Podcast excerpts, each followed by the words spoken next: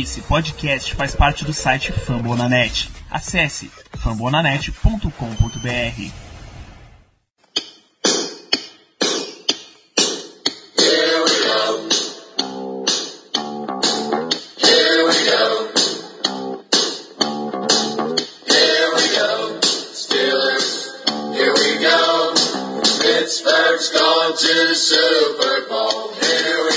Eu já comecei a gravação, a partir desse momento estamos na mão do Germano, caso tenha algum comprometedor. Ah, então acho que então. essa, acho que essa é a então. melhor hora pra dizer, sabe o quê? Muito bem, pessoal, estamos começando mais um Black Yellow Brasil Podcast, que não é mais um, é o Black Yellow Brasil Podcast, episódio número 100, episódio comemorativo, pela quantidade de risadas e impropérios que vocês vão ouvir nesse programa. Vocês vão ver o quanto é especial esse episódio. A gente tá fazendo um programa extra no meio da cronologia da temporada dos Steelers, pra aproveitar esses números redondos que são tão bonitos e deixar um, um toque especial nesse programa, um pouquinho fora da realidade do que a gente tá vivendo. Pra fazer esse programa comigo, eu tenho uma casa completamente lotada. Pessoal, eu tô apresentando vocês em ordem alfabética, tá? A ordem que tá na minha tela da esquerda pra direita. Caso o amigo ouvinte se pergunte como é que eu faço isso, é sempre o que tá aparecendo na minha tela. Então, vamos começar com a presença muito especial de Caio Melo. Boa noite, Caio. Boa noite, pessoal. Lisonjeado em participar desse programa. E vamos embora. Vai ser muito divertido hoje. Mais um convidado aqui, a presença de Germano Coutinho, o melhor de todo o Brasil. Boa noite, Germano. Boa noite, Danilo. Boa noite, galera. Programa número 100, uma data especial. Vamos embora. É sempre bom gravar com vocês, a casa cheia. Então, hoje tem tudo pra ser especial. Vamos que vamos. Está conosco também o nosso homem de aço, Zé Brasiliano. Boa noite, Zé. Boa noite, Danilo. Só, só tô participando aqui porque o Caio tá participando. É, Sem programas, eu, eu gostaria de comemorar junto a ele de- dessa marca. Vamos lá. Também com, a- com o nome de José, eventualmente os dois vão ser chamados de José. José Santos, boa noite. Boa noite, galera. Boa noite, amigos. Vamos aí para a edição de número 100 do nosso podcast. Que venham muito mais edições por aí. Hoje vai estar bacana. E este homem que é a locomotiva desse podcast, a razão porque, pela qual esse trem não para, Ricardo Rezende, muito boa noite. Satisfação, muito prazer em ouvir suas belas palavras, Danilo. Edição mais do que especial, como já foi muito reforçado nas demais introduções. Número 100, finalmente chegamos a essa marca. Eu só gostaria de deixar registrado que em 100 programas eu não fazia a menor ideia que o Danilo falava os primeiros da esquerda para a direita. Estou descobrindo isso agora. Existem algumas coisas que você tem que facilitar, bicho. Você simplesmente joga o jogo e é assim que a gente segue. Tem que, tem que jogar fácil. Então, a gente vai fazer um monte de pauta fora do, do script normal.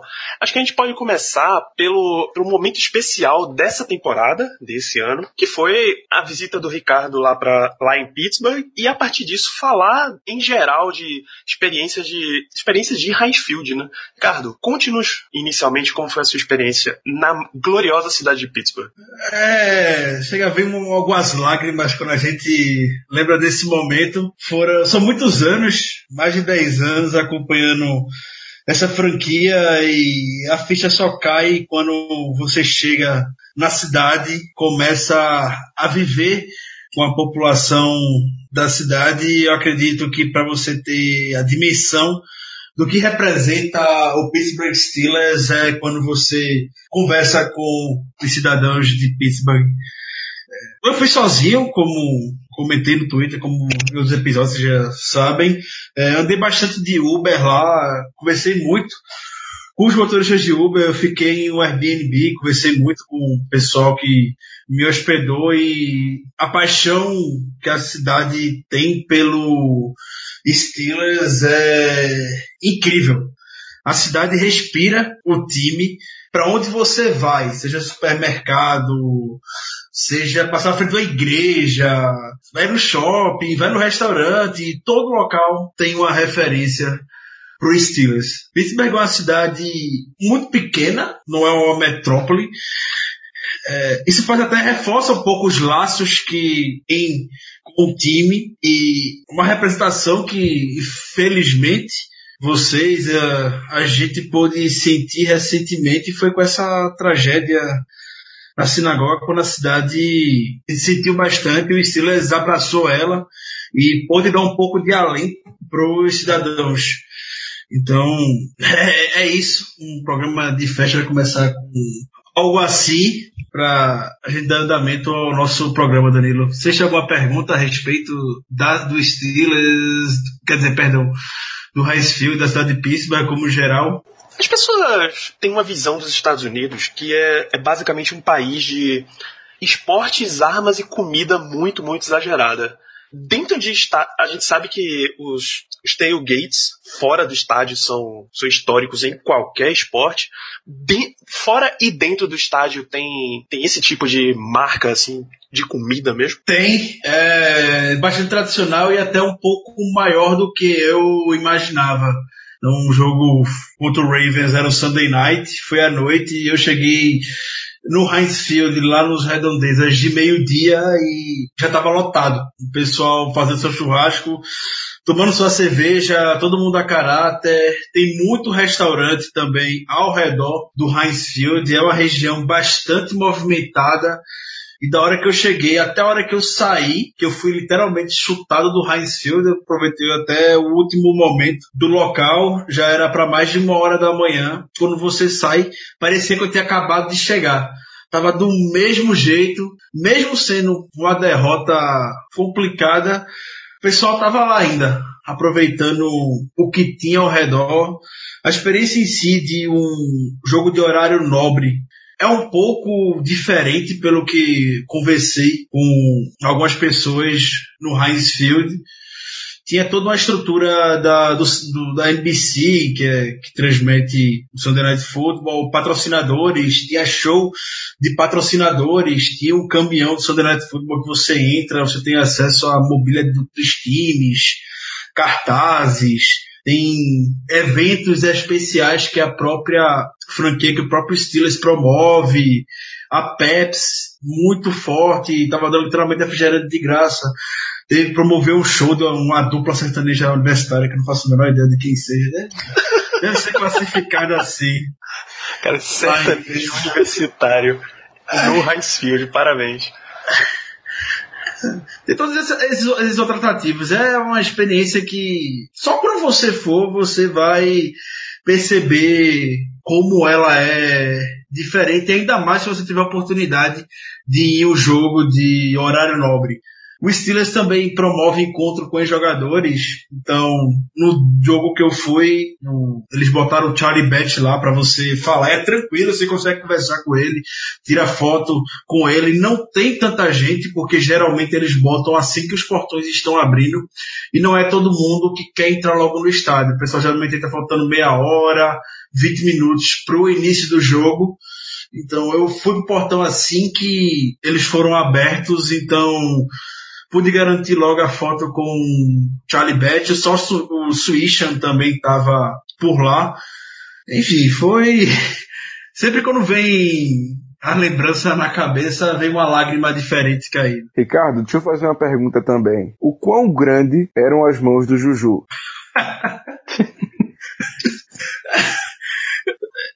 Esses caras são super atletas, super homens e você tem a dimensão Realmente, quando vi eles pessoalmente, a mão do Juju era enorme, era gigantesca. Eventualmente, um shopping de Pittsburgh promove eventos com os jogadores.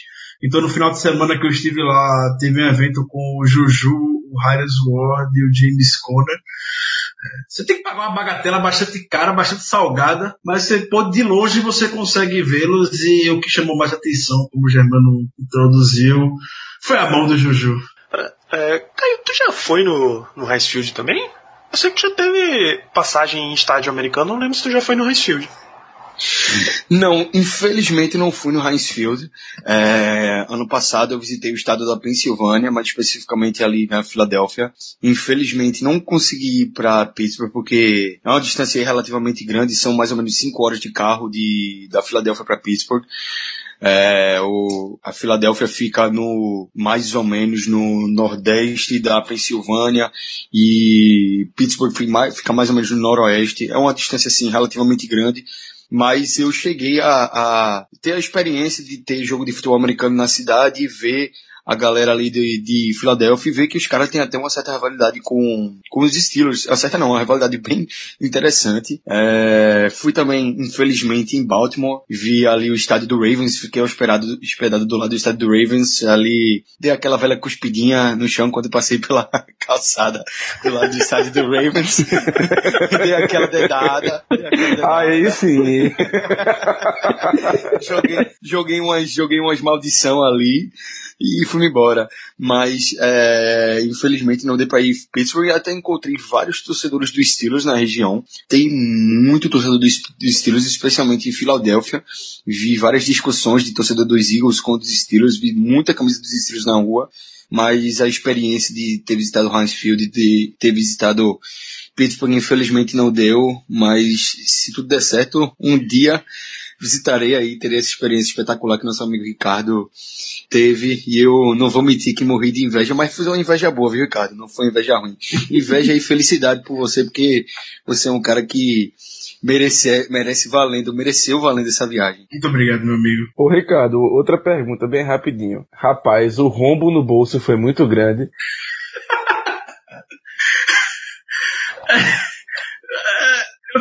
Um certo candidato a presidente disse que se ganhasse ia salvar o pessoal do SPC. Eu tava contando com isso.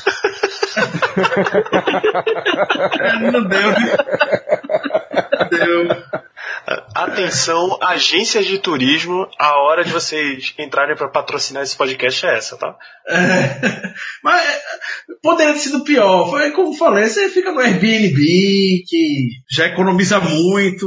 O, o é, Danilo, inclusive, é, foi exatamente no ano passado, quando eu estava lá na Filadélfia, que eu estava andando no- na rua e encontrei uma loja que tinha camisas de futebol americano vendendo e por muita coincidência eu comprei a camisa de James Conner, que era a única dos estilos que estava vendendo lá, além da de Big Ben. A de Big Ben eu já tenho, e vi a de James Conner, que estava à venda lá, e comprei. Detalhe, eu nessa viagem, passei a viagem inteira procurando a camisa do Bell e não achei. Comprei a do nosso running back titular. Olha só. É. Olha que sorte. Já foi Pois uma é. visão do futuro pra você, meu garoto. A camisa do Bel tá mais desvalorizada que outra coisa agora, viu? Quando Eu já espero- Eu espero que ninguém me acuse de ter zicado o Bell em Pittsburgh, mas, sinceramente, Ao contrário, tô bem cara. feliz. Ao Tô bem feliz que hoje eu tenho a camisa que eu comprei por, é, acho que foi 60 dólares. Foi relativamente barata, porque era uma camisa que não tinha muita procura, numa loja de rua. Hoje deve estar valendo bem mais caro do que eu paguei. Ah, é, o, o Bel, quando eu estive lá, toda.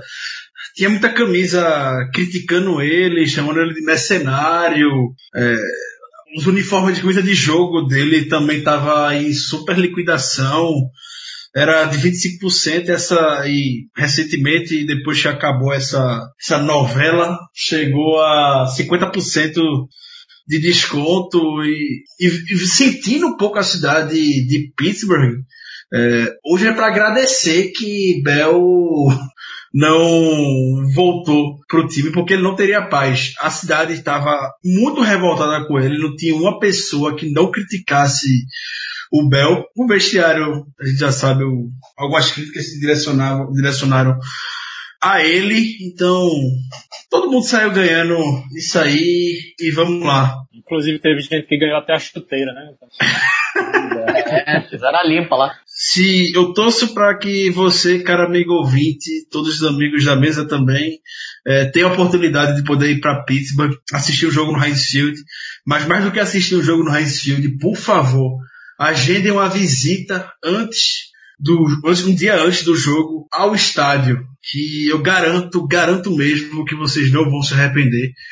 É muito em conta, eu paguei 8 dólares pela visita, você tem a oportunidade de entrar no gramado, você tem a oportunidade de entrar no vestiário de jogadores, você tem a oportunidade de ir para a cabine de transmissão de TV, você conhece muita da história do Steelers, não só do Steelers, como da cidade de Pittsburgh, eles contam histórias de jogadores do high school, eles contam histórias dos jogadores do Pittsburgh Panthers, o- tanto o Larry Fitzgerald quanto o Aaron Donald são dois jogadores dos mais famosos, mais recentes na NFL que passaram pelo Pittsburgh Panthers e são muito adorados em, em Pittsburgh.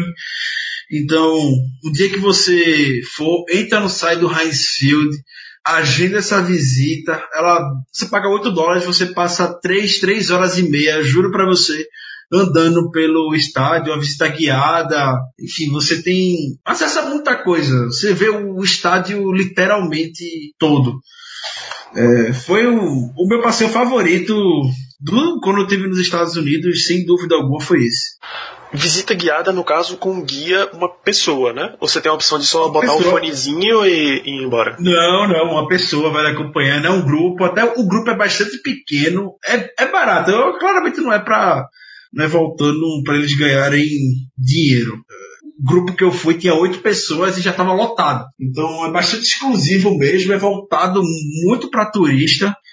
Ah, aproveitem. Não for a primeira coisa que vocês vão fazer quando fechar essas, essas coisas em Pittsburgh, corre no site do Heinz Field para agendar essa visita.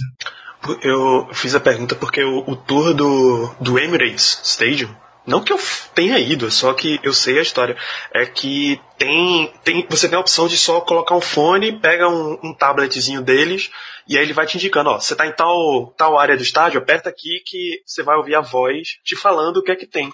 E tem um áudio em português. É, eu posso confirmar que lá fora, geralmente, pelo menos eu, eu cheguei aí em tours do, do Anfield Road e do, do Old Trafford e são nesse estilo aí, são um fonezinho. Você só É vai Isso é passeando você muito- sozinho com o seu grupo e, e ouvindo as direções do, do fonezinho já premeditado e não, não tem uma pessoa realmente para te guiar. Geralmente é só ao final só e no começo para fazer uma introdução ou então para fazer uma despedida. Isso é muita modernidade pro Steelers que é antiquado, que é bem antiquado, que vai que guiar a visita é uma senhorinha super animada e tá falando as histórias do Steelers, eu tenho vontade de abraçar ela toda hora. Eu não vi um jovem que trabalha no High Field. Tu tinha vontade de roubar o emprego dela, Ricardo. Seja honesto, vai.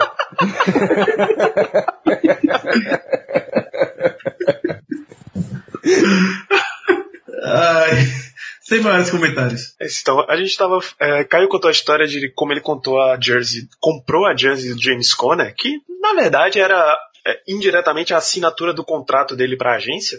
Fica a pergunta: quantas jerseys você tem- vocês têm dos Steelers? Eu tenho três. Uma do Troy Polamalu, foi minha primeira jersey. Comprei em 2010. Eu tenho uma de Big Ben, comprada em 2014. E uma de James Conner, comprado é, no final do ano passado. Que, sinceramente, é a minha favorita até hoje. Das que eu comprei é a do Big Ben. Não é do Troy, Troy Polamalu, porque a do Polamalu, ela ficou muito grande em mim. Mas é uma... É, é muito bom, velho, ter a camisa desses caras. Porque você... São, é, é, pelo menos Big Ben e Paulo Malo são lendas, né, velho? Você tem uma camisa do cara, você, pelo menos pra ter ela pendurada no seu armário, pra você lembrar de tudo que você já assistiu do cara jogando, é muito legal. E se tudo der certo, o James Conner vai ser mais uma camisa aí pra que é, no futuro a gente veja como uma lenda. Um dos momentos do, do, do podcast, dessa edição 100, é pra gente lembrar histórias desse, dessa nossa história e esse momento do Danilo fazer uma pergunta de quais são as camisas e o Caio responder com uma descrição muito detalhada é uma das coisas que esse podcast mais gosta. É esse momento é seu, Zé. Eu dedico a você, Zé. Se consagra, Zé. Eu puxei pra você. Ai, ai. Pra isso que você vê, afinal. né? É, é mais ou menos assim, é. Caio, em duas palavras, o que você achou do jogo? Pode desligar aqui o microfone que vai ser 10 minutos. Rapaz, bicho, agora, agora eu acabei, eu acabei de comer um biscoito aqui, velho. Tô comendo biscoito aqui, velho, agora. Tô comendo biscoito aqui, velho. Tu veio logo agora me chamar, velho. Ô. Feroso, velho. Passa tempo. Vamos maio. É sempre o Caio, suas primeiras impressões do jogo. Não, porque aquele primeiro snap ali, lá, uns 14, 5, 8, já foi assim, mas pô, o segundo foi sensacional. Aquela corrida por fora. E aí o terceiro. E, assim vamos, bicho. Em, em duas palavras, né? Em duas palavras. Querem que eu descreva o biscoito que eu tô comendo ou segue? O pessoal não sabe quantas vezes Germano já chegou no WhatsApp pra falar alguém segura o Caio, pelo amor de Deus. Jesus amado, Jesus. É bom, e o- é, é bom que quando grava com o Germano, ele, eu acho que ele sua, velho, gravando. Ele fica, meu Deus do céu, o cara não para de falar não, velho. Eu, eu admito que já aconteceu algumas vezes. Ah, enfim, Danilo, respondendo a tua pergunta, eh, eu tenho quatro camisas, uma do Big Ben, uma do Polamalo, uma do Bell e uma do Riff Miller. São as quatro que eu Aprende, tenho. aprende como se responde, Caio. Porra, Germano, velho, tu, que, quem mais tu tem aí do roster, do, do, do, dos 53 do roster? Porque eu falo esses 49 aí, bicho. Ó, só pra, só pra completar então, já que você perguntou, a- as únicas quatro que eu tenho são essas, mas eu vou dizer que eu tenho mais duas, que são dois caras que eu gosto pra caralho. Uma do Megatron e uma do Fred Jackson. Nossa, Porra, véi. Jackson, meu irmão. Eu vou ser muito sincero. Eu Fred tava doido pra comprar, eu tava doido pra comprar uma do Raven Opal, mas não deu pra frente não, velho. Meu irmão, velho.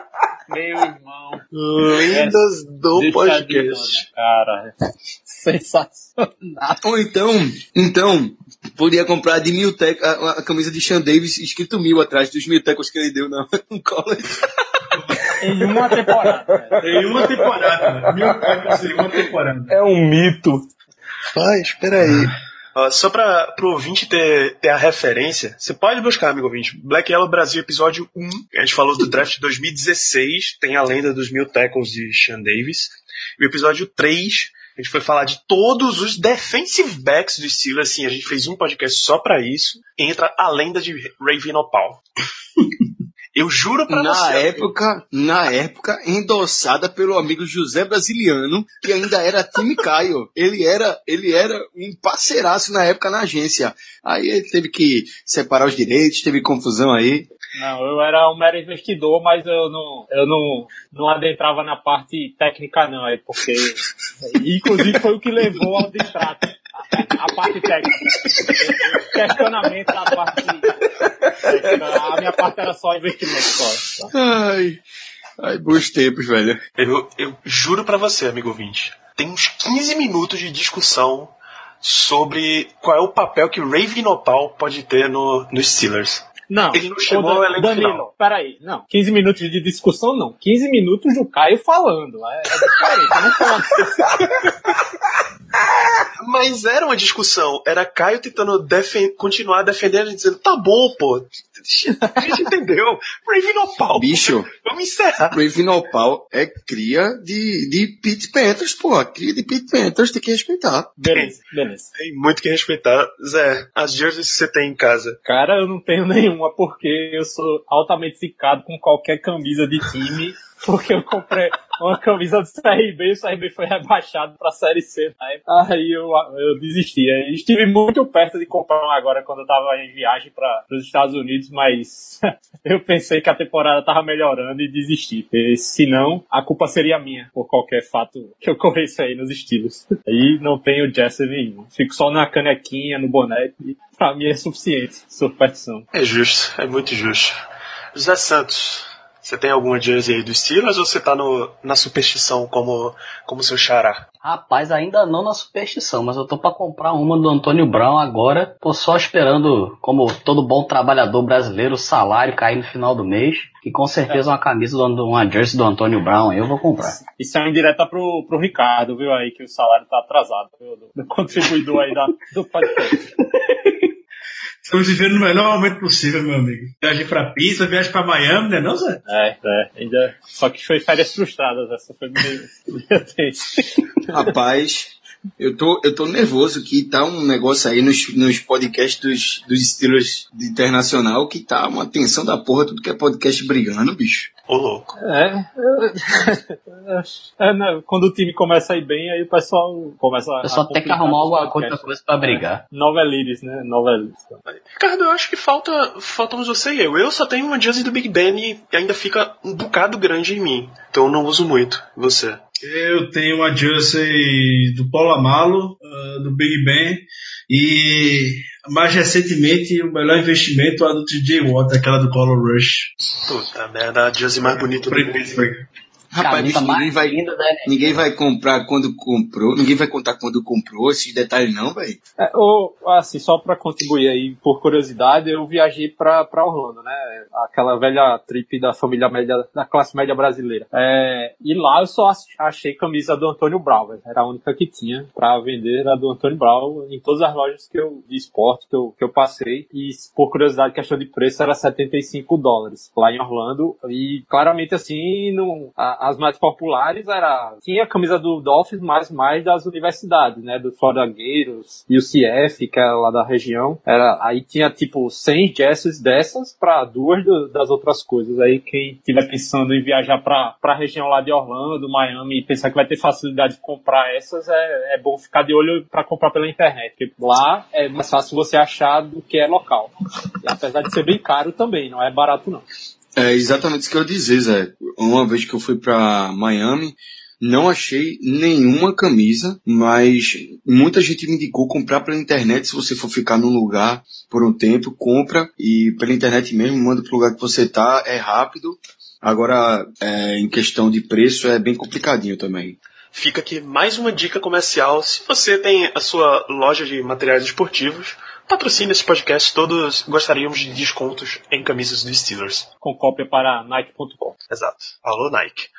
Deixa eu... Vamos dar uma, dar uma rodada aqui, hein? A gente pediu, como sempre, perguntas da nossa audiência. Eu vou, vou puxar um aqui que continua nessa, nessa trilha das memórias. Tatiana Cassola, ela que é do NE Patriotas e do NFL Luzinha Club, ela pergunta o que é que levou vocês a torcerem pro Pittsburgh Steelers? Vamos na, na ordem reversa aqui. Ricardo, começa por você. A gente sabe que Caio vai demorar bastante na resposta dele, então pode começar.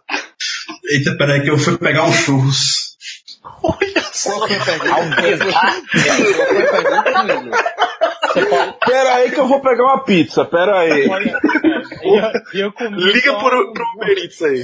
Antes, antes de vir, eu comi só um, um podrão aqui. É. Você pode ver que é fitness. O, o podcast é também fitness.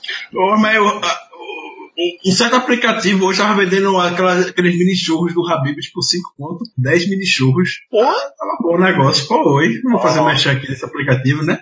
belíssimo preço, rapaz. Só, só, só, Um certo aplicativo. Se fosse, se fosse o que vocês sabem, eu estaria aqui exaltando. Não foi o que vocês sabem. Então, Ah, rapaz. é, foi, sim. foi a concorrência. Faz Não vou vender a concorrência, não. Faz muito bem. Então, deixa eu passar pro, pro próximo enquanto o senhor degusta um belo, uma bela porção de churros. Zé Santos, como foi que você começou a torcer pro Steelers? Rapaz, mas vou, vou falar pra você que assim, eu sou um torcedor de futebol americano, acompanho o esporte há relativamente pouco tempo, tem um pouco mais de um ano, e a temporada passada eu acompanhei meio sem torcer pra time nenhum. Falei primeiro vou conhecer o esporte, vou ver como é que é, se eu gosto, se eu não gosto. E eu comecei a torcer foi naquele jogo de playoffs contra o Jaguars, cara. Ali foi quando eu olhei, sei lá, né? Eu olhei, eu olhei aquele jogo ali, eu tava, eu tava assistindo, e aquele jogo a gente teve Antônio Brown com dois touchdowns, a gente teve touchdown do Bell, e quando eu vi aqueles dois touchdowns do Antônio Brown, foi quando alguma coisa clicou em mim e falei, não, cara, é, é esse time aqui, já, já me conquistou, não tem como ser outro. E a, a partir dali que eu comecei a torcer pros Steelers mesmo, e venho acompanhando o time mais de perto desde aquele ponto. Rapaz, se aquelas quartas descidas não te desestimularam, nada mais desestimula, viu? É, já então, já seja vi. bem-vindo. Cascudo. Não é, rapaz? Quer ver um contraste agora? Zé, Zé brasiliano, conte-nos a, a sua história de origem com os Steelers. Rapaz, é, assim, eu. Era o ano eu- de 1933. Meu amigo Ele, pessoal. ele conheceu Art Rooney no ano. Apostava em cavalo junto. Ele jogava golfe, né, também. É, eu assisto futebol americano faz uns 20 anos, mas eu mais a fundo mesmo me interessar, me interessar pelo esporte, eu comecei a me interessar em 2003, que eu, a, as transmissões na ESPN também começaram a ficar com mais frequência, aí a gente podia assistir jogo todo domingo, não tinha a facilidade que se tem hoje de, de assistir melhores momentos no YouTube ou transmissões de streaming e tal. Aí era, a gente dependia de dois jogos da ESPN por domingo, que era o do sábado e o do domingo e, a, e também o da segunda. Aí em 2004 eu comecei a, a, a vou, meu discurso aqui vai ser estilo Caio? Paciência. É, aí no, em 2004 eu comecei a acompanhar os Steelers, mas eu não poder, eu ainda não, não poderia dizer que eu estava torcendo para os Steelers, mas como era um time que estava numa fase muito boa, que inclusive estava invicto, foi o ano que o Big Game começou e tal, e só perdeu mais uma vez para os Patriots nos playoffs. Aí eu me interessei muito por aquele time. Aí em 2005, que foi o ano que a gente, não, Aí o Alzheimer começa a bater na, na, na cabeça, né?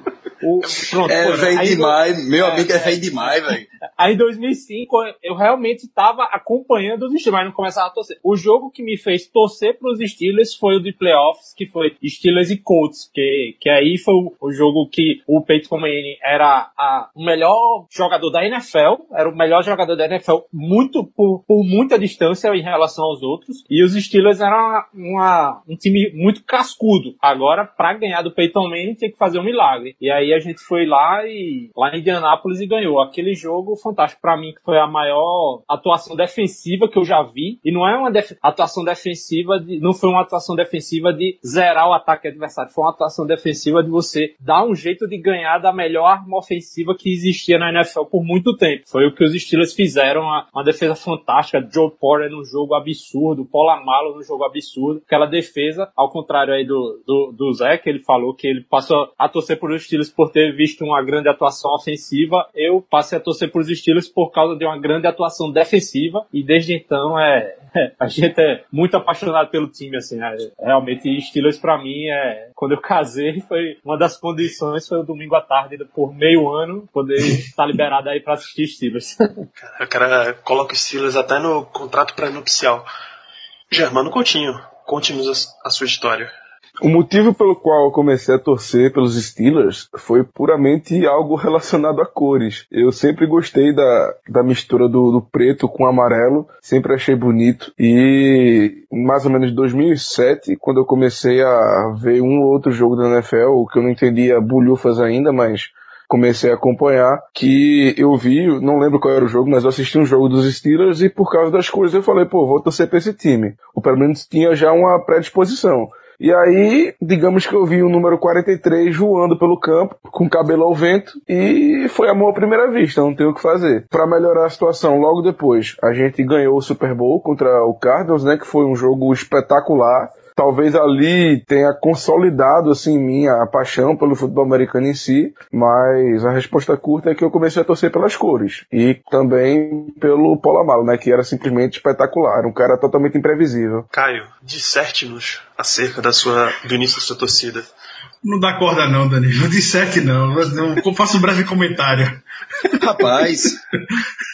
Rapaz. Estou me sentindo que, que é isso. Já comeu o biscoito, Caio? Já acabou o passatempo, velho. Já joguei o pacote fora aqui. Tomei um golão d'água. Vamos lá. Eu passei um tempo morando fora e nessa época, é, na região do, aquele Midwest ali americano, e tinha muito torcedor do, tanto do Devon Broncos, quanto do Minnesota, Minnesota Vikings, que eram os times mais próximos da região. Mas por coincidência, é, os meus melhores, os meus dois melhores amigos de onde eu morava eram torcedores dos Steelers. Mas assim, a princípio não teve tanta influência é, em relação à minha escolha de time. Eu acompanhava os jogos por coincidência, né, por eles serem torcedores. Eu saía lá com, com o pessoal, acompanhava os jogos dos Steelers naquele ano. E aconteceu de ser no ano que o Steelers foi pro Super Bowl, acabou perdendo pro Packers naquele ano, mas é, eu já acompanhava o esporte há uns dois anos, mas não tinha nenhuma proximidade com nenhum time, até é, o jogo do Steelers e Baltimore Ravens no Divisional Playoffs é, de 2000, da temporada 2010-2011, e naquele jogo é simplesmente um jogo espetacular. E eu lembro especificamente assim a jogada que chamou a minha atenção é, em relação aos Steelers. O Steelers uh, precisava ganhar aquele jogo, né, obviamente e estava num, numa reta final, num quarto quarto, onde a gente tinha uma segunda descida para 19, se eu não me engano. Big Ben tinha acabado de ser sacado. É, e ele completa um passe de 60 e tantas jardas, acho que 65 jardas, para Antonio Brown na sideline, que ele faz a recepção segurando a bola contra o capacete. E engraçado, era o ano de rookie de Antonio Brown, e dali para frente eu falava para meus amigos que Antonio Brown ia ser um baita de wide receiver, e eles na época estavam todos no hype do Mike Wallace. E eu não entendia nada do esporte, eu só falava que eu era muito fã do Antonio Brown por causa daquela recepção. E acabou que realmente o Antonio Brown virou um dos grandes jogadores. Eu acompanhei aí a carreira toda do Antonio Brown e naquele momento eu virei torcedor do Pittsburgh Steelers. Tava vendo nem me alonguei tanto. Peraí, quer dizer então que Antonio Brown é um dos agenciados de Caio Melo? Olha só, rapaz, que investimento. Rapaz, olha, é, certos é, agenciados a gente tem contrato de confidencialidade, então eu não posso, não posso entrar em detalhes. Uh, não pode confirmar que... nem negar, né, Caio? Exatamente. Peço que respeitem aí a vontade do, do cliente e a força contratual. Está assinado, é a força da lei. Ricardo Rezende, como é que você começou com essa franquia maravilhosa? Quando você é destinado a algo que você tem tanta intensidade como eu tenho pelo Steelers, parece tudo muito predestinado, parece muito desenhado que você vai, que você vai encontrar com essa franquia. Então, foi uma série de acasos. É, eu tenho uma tia que é americana, é, nasceu em Brasil, mas morou a vida toda nos Estados Unidos e uma das visitas delas aqui, o marido dela, que é americano, trouxe uma, uma jersey preta e amarela, não é de time de, de, nenhum time de futebol americano, mas era preta e amarela e quando eu perguntei que time era, só falaram, não, é, é do Steelers. Aí, beleza, não fazia a menor ideia do que era, isso era 2004, 2005, faz tempo. E nessa mesma época tinha o Madden, porventura, você vai passando, vai passando, passando, o único time que eu conhecia era o Steelers, acabou, acabei jogando com o Steelers, vendo o Big Ben Cup, aquele nome completamente novo, estranho, Roethlisberger, logo na sua cara, é, chamou muito minha atenção. É, naquela época, como o Zé falou, era muito difícil de acompanhar por muito tempo. A única fonte que a gente tinha era o GC da NFL Game Center, pra gente saber algo que tinha acontecido com o Steelers e assim como o Zé 2005, diria também que foi o ano que eu me afirmei como torcedor da franquia, acompanhando aos trancos e barrancos e felizmente pude ser tech com a equipe para a gente começar sendo campeão. E desde então, tornei esse doido né, que sou hoje por essa equipe. É, eu, eu, assim como o Ricardo, a gente assistiu temporadas inteiras pelo Game Center. Era, Era coisa de. A gente é, tem que saber. E agora a gente tem que saber o, o resultado do jogo do Steelers no Sunday Night, que a gente não sabia o dia todinho, a gente não sabia qual que era do jogo. Assistir o jogo pelo Game Center era meio que Matrix, assim, o Neo fica vendo os gráficos e a gente imaginando o que estava acontecendo no, no, Imagine hoje, e hoje o Game Center é muito mais avançado do que era, né? Pra quem não sabe, Game Tem Center. Nem comparação. É, a, o Game Center é a centralzinha do jogo no site da NFL.com. A gente assistia, era a torcida inteira, pô. Era assistindo o jogo pelo Game Center, entendeu? Assim, é, na frente do computador, vendo o gráfico se mexer e a gente comemorava touchdown quando aparecia touchdown. Era um negócio, era raiz, aí era raiz. É, exatamente. E tinha vez que você não tinha ainda o, não tinha como acompanhar, passei um tempo sem computador em casa, sem internet, não fazia a menor ideia como, como tu tinha dado o jogo. Tinha que aguardar a noite toda para começar o Sunday Night Football. E quando o Everaldo Marques vinha, ele tava aquela introdução para falar os jogos da rodada, quanto tinha dado, quanto, quanto placar do jogo, você descobria se tinha ganho ou se tinha perdido.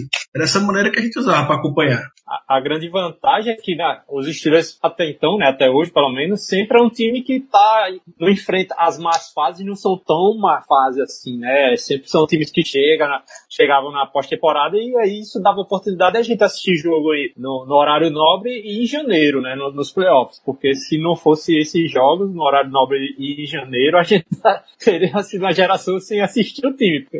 É, foi uma coisa muito mais recente, assim, nos últimos 10 anos eu diria que começou a passar quatro jogos no dia domingo, essas coisas, quando entrou outros, entraram outros canais também para transmitir. Mas no começo era, era punk. O meu caso, a minha torcida pro Steelers foi gerada graças aos contratos de transmissão da NFL. Explico. Nos anos, ali na época de 2010, em 2008 a 2010, é, os contratos de transmissão da NFL para o mundo são negociados a cada três anos. O atual só passa jogo na ESPN porque a ESPN comprou os dois contratos. Eles pagaram para ter os dois. Até então, a última negociação tinha o esporte interativo envolvido. Antes disso, a Band Esportes fazia transmissão de alguns jogos. Então, alguns jogos eram da Band Esportes, alguns jogos eram da ESPN. E tinha divisão do Super Bowl também. Então, o Super Bowl 43, o que a gente ganhou do Arizona Cardinals, era a transmissão do Band Esportes. O 44 era da ESPN. E o 45 a Band Esportes tinha direito também. Chegou, a, chegou ao ponto do 45, a ESPN não tinha nada, é, o Everaldo Marques fez uma Twitchcam narrando o jogo porque eles não podiam mostrar nada na, na ESPN. Ô Danilo, eu acho foi. que o 43 foi pela ESPN que tem a narração Acho, eu acho que Isso, ontológica do. Os dois. Foi pelos Ah, dois. foi- Ah, certo, certo. Pelos dois. Tá, perfeito. Hoje, por exemplo, narração os- ontológica do, do lance lá, do- dos dois lances, né? Do James Harrison e do Antonio Holmes. É, é bem claro na memória, assim, do Everaldo narrando. Pois é. Então, como a Band Esportes tinha direito a transmitir esses Super Bowls, eles colocavam reprise na Band, um compacto ou alguma coisa assim. E aí, de madrugada, Zapiano não fazia ideia do que era futebol americano, não sabia que a NFL existia. No lugar de assistir, sei lá, um sul-americano sub-20, tava passando, tava passando o Super Bowl. Aí eu, pô, deixa eu ver o que é esse negócio aqui. A transmissão era ultra didática, explicando mesmo o que é que tava acontecendo e tal. Eu falei, ah, interessante. Assisti aquele jogo, nunca mais apareceu na TV. Larguei. Dois anos depois, apareceu de novo o jogo. E de novo tava lá o Pittsburgh Steelers. Eu, pô, eu conheço esse time. Pô, eu lembro desse cara. Esse 92 aqui, esse 43, esse 7 era fortinho, ninguém derrubava. Pô, eu gostei desse time. Aí foi daí pra frente que eu comecei a acompanhar. Graças às maluquices dos contratos de TV. Geralmente as pessoas zapeiam a banda de madrugada nesse tempo para outras coisas, né? E o Danilo pode encontrar. E o Danilo felizmente pode encontrar o Steelers. Fico muito feliz, viu, Danilo, com você. Existem várias formas de felicidade na TV, né, cara? Mas não mais hoje. Hoje acabou. Hoje é só futebol americano, né? Aí. É, exatamente. Claro, claro. Não troco futebol americano por mais nada na TV. Rapaz, é, muitos problemas aí me causa minhos domingos à tarde porque a patroa reclama demais, bicho. É não. uma confusão. É condição. É Meu condição. amigo, Tu tinha que ter feito, demais. tinha que ter feito que nem o Zé e botar no contrato do casamento. Por, por mais con- conselho que eu já dei também, ainda continua. é, não, cara. Me escuta, cara. Me escuta, pô. Ouça a voz Eu tento, Zé, eu tento. É porque é difícil mesmo, meu amigo. É complicado. Isso aí Eu é, acho, uma- é um problema que. inclusive, eu acho que se o Zé fizer um curso com as dicas dele, ele vai ganhar mais participante do que o curso do curte.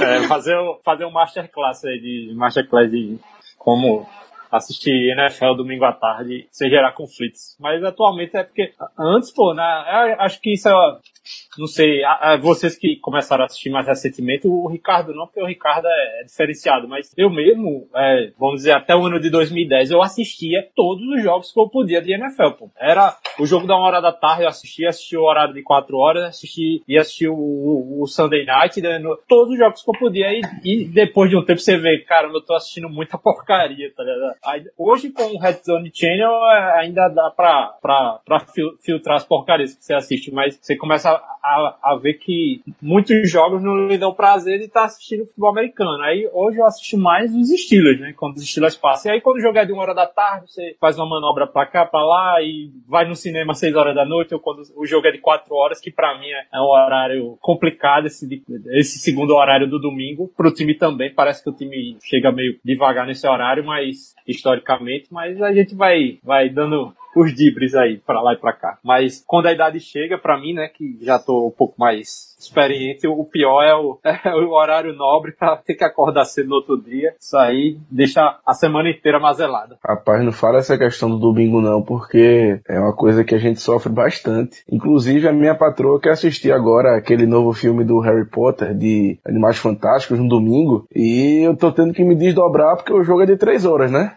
Então, eu vou, acho que eu vou ter que ir no final da noite com ela, só pode. Ou no começo da noite, que, no tem que fazer meio de campo. Eu já levei na, na ontem. Já levei na pré-estreia. É, é, Germano, aí também você não tem que reclamar, não. que se não Eu não tenho como, pô. Ó, eu não, eu não tenho como. No sábado, é aniversário da minha avó. Eu não tenho como fazer outra coisa. Tem que ser no domingo mesmo. Parabéns, Hoje eu saí pra comprar o presente. Obrigado, eu agradeço por ela. e vocês falando de namorado, eu lembrei de uma coisa, bicho. Uma coisa engraçada que aconteceu nos primórdios do programa. Quando eu ainda tava ficando com a minha atual namorada, é, ela, eu falei pra ela que eu gravava o podcast e tal, e aí ela escutava, né? Ela começou a escutar, enfim, começou a se interessar também. E teve um fatídico programa que eu juro por Deus, eu juro por Deus que eu queria reclamar da falta de sexo dos Steelers e digamos que não saiu bem isso. Agora não saiu. Agora Agora não saiu. Eu lembrei. Eu lembrei. Bizarro. O legal é que ela escutou o programa e veio tirar onda comigo. É, mas no final deu tudo certo, graças a Deus. No final, a, tempo- a defesa dos Steelers voltou a aparecer, né? exatamente, exatamente. Tudo se resolveu. Aí vamos para mais uma pergunta da, na linha temporal desse programa. Rodolfo Duas Cobras, arroba Talib Rodolfo, que provavelmente veio da Universidade do Kansas. Ele pergunta qual foi o podcast mais triste que vocês já gravaram e o mais feliz. Deixa eu já começar aqui, que o mais triste, aquele que deu realmente vontade de pular, pular a semana, esquecer que aquele existiu, foi Steelers e Bengals depois da lesão do, do Ryan Shazier ano passado, cara. Definitivamente, esse é um programa muito difícil de fazer. Primeiro porque a gente não tinha tanta informação quanto gostaria. Era, era muito difícil saber o que é que ia acontecer com o cara depois. E segundo porque você tá vendo não só um dos um dos melhores jogadores do time, mas como um dos caras mais icônicos da franquia no momento, caído no chão sem, sem movimento, pô. Até você conseguir tirar muito do emocional, que é impossível, e passar informação mesmo, e várias pessoas estavam aguardando o podcast para ter esse tipo de informação, foi muito, muito difícil de fazer esse programa. É, eu, eu concordo, inclusive eu citei isso aqui no, no armap do, do podcast, pra mim foi um, até descrevi como um, dia mais difícil, de, mais triste da minha vida, sem ser alguma coisa relacionada a um parente meu. Foi realmente, é, e comparável com o dia que o Ayrton Senna morreu pra entregar a idade de vez? O, mas foi muito difícil e a gente, é, assim, eu pelo menos naquele momento enfrentei até um, um certo dilema ético, assim, né? Porque a gente, a, a própria natureza de um podcast, que aqui é feito por torcedores, a gente tenta fazer com responsabilidade de passar informações corretas. Tem muita gente que não age com, esse, com essa responsabilidade, mas a gente tenta fazer com, com a maior responsabilidade possível. E, e uma questão tão, tão delicada assim sobre a, a as sequelas, o, o que estava acontecendo, as informações médicas, a gente com um, um milímetro muito grande para não dar informação errada ou expor a, a, a privacidade do, do cara com notícias especulativas. Foi um podcast muito difícil de fazer, muito difícil mesmo, assim. E eu no, no, no episódio lá, eu até elogiei o Ricardo pela precisão que ele trazia as informações e, e eh, mesmo sabendo o, o- como cada um estava se sentindo por dentro, foi, uma, foi uma, um ato até heróico, assim, a gente ter gravado aquele podcast naquela situação. Foi muito difícil. Para mim foi um, um jogo muito difícil de assistir depois que aconteceu, um vazio enorme e gravar o podcast depois também foi uma das uma das situações mais complicadas porque por qual eu tive que passar e acredito que quem teve junto também estava sentindo a mesma coisa. Só para manter a informação precisa, esse é o episódio 62 do podcast, tá? Tem, você pode procurar, que você vai encontrar, foi Pittsburgh Steelers 23, Cincinnati Bengals 20. sítios é foram bem foi tenso até quando passa novamente o filme na nossa cabeça naquele dia foi difícil É, era um tempo que eu estava cirurgiado do acidente fiquei afastado do trabalho por quatro meses, então eu pude ficar em casa, fiquei até de manhã procurando saber o que é que tinha acontecido e nada era divulgado e a gente estava sufocado já, sem saber o que realmente tinha acontecido com o Chazier e como o Zé falou bem, a gente procura sempre passar informação para vocês aqui com muita responsabilidade e procurando checar muito bem quem são as fontes.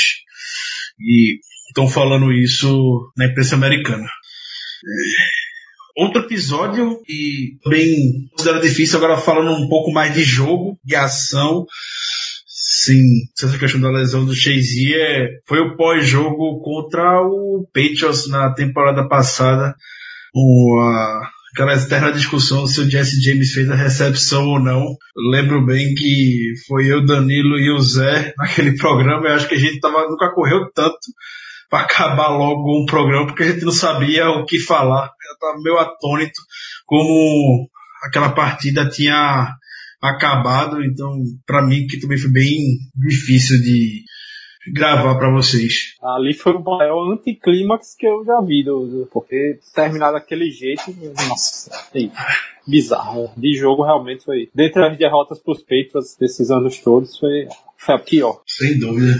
Bom, além dos podcasts que os amigos já comentaram, já citaram, eu vou jogar também um na roda. Eu não digo nem que foi é, o podcast mais triste que a gente já fez. Não acho que ele seja mas eu queria fazer uma menção ao podcast no qual a gente comentou sobre a morte do Dan Rooney e também principalmente pelo final do podcast, pela mensagem que o Renato deixou, que na minha opinião até hoje é o momento mais bonito que a gente já teve em um podcast. Aquela mensagem dele foi tão emocionante, foi tão forte que eu acho que nem música a gente botou no final do programa. Então fica aí a minha menção honrosa para esse podcast. Aí o Zé. Bem, é, eu, eu não falei sobre aí o tema, mas é, é porque realmente todo mundo falou exatamente sobre o caso do Shazier, o episódio, e para mim foi de longe é, o mais triste. E é, também não, não, a gente não abordou tanto o assunto no depois é, do, da, do draft,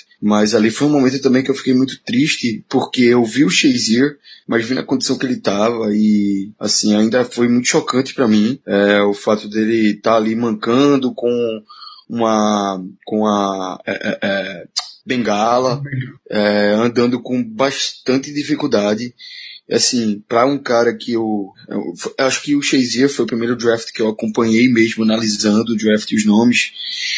E foi muito, foi muito triste para mim todo o episódio de da, da, todo episódio da lesão, da lesão do Shazier, e a partir do momento que eu vi aquele aquela entrada dele ali, velho, eu nem liguei pra pique. Reclamei depois, mas só de ver o Shazier ali no, do jeito que ele tava, eu fiquei bem, bem abalado na hora. Só que eu nem escutei ele anunciando o nome da pique, eu realmente só fiquei extasiado com a cena que eu tava assistindo ali. Foi bem emocionante e, e triste ali. Tudo, tudo o, o que aconteceu com o Shazier foi bem triste, velho. Só pra mencionar o episódio que o Germano mencionou, 38 Obrigado, Dan Rooney. Tem o depoimento do Renato no final. E José, você já, já chegou a participar de algum episódio triste, José Santos? Não, né? Você tá na, tá na fase da alegria dos Steelers, né? Já tô, por enquanto, tô só nos louros da vitória, em termos de podcast participados. Mas é, eu me lembro de ano passado ter, ter assistido esse, esse jogo do Shazier. E pra, eu me lembro da experiência de que para quem ainda estava conhecendo o esporte, né, ali foi um grande ponto de que assim, ah, tem muita gente que, que fala, né, que ah, quem não conhece, ah, o futebol americano é um esporte muito violento, o futebol americano é um esporte muito selvagem, porque as pessoas não sabem que para tudo que para um teco, para um sec, para alguma coisa, sempre tem uma técnica por trás, uma forma certa de fazer aquilo. Mas quando teve aquela lesão do Shazier, eu fiquei assim, eu falei, caraca, bicho, e agora, né? Fiquei bem atônito, não, a gente não sabia o que, que, que ia vir acontecer daquele cara. E até hoje, cada vez que eu vejo o Shazier dando um passo cada vez mais firme, fazendo alguma coisa cada vez mais impressionante, é, é um motivo de surpresa, de extrema alegria para mim. Eu fiquei extremamente feliz esse ano quando ele anunciou que a esposa dele estava grávida de mais um filho dele. Ele deve estar tá para nascer aí no começo do ano que vem. Então, assim, é um cara que eu aprendi a, a gostar por conta de, de como foi a situação da lesão dele E eu imagino, embora não tenha participado do podcast, ainda nem ouvia naquela época, mas eu imagino quão difícil deve ter sido comentar sobre aquela lesão e quanto deve ter sido difícil apurar sobre aquilo.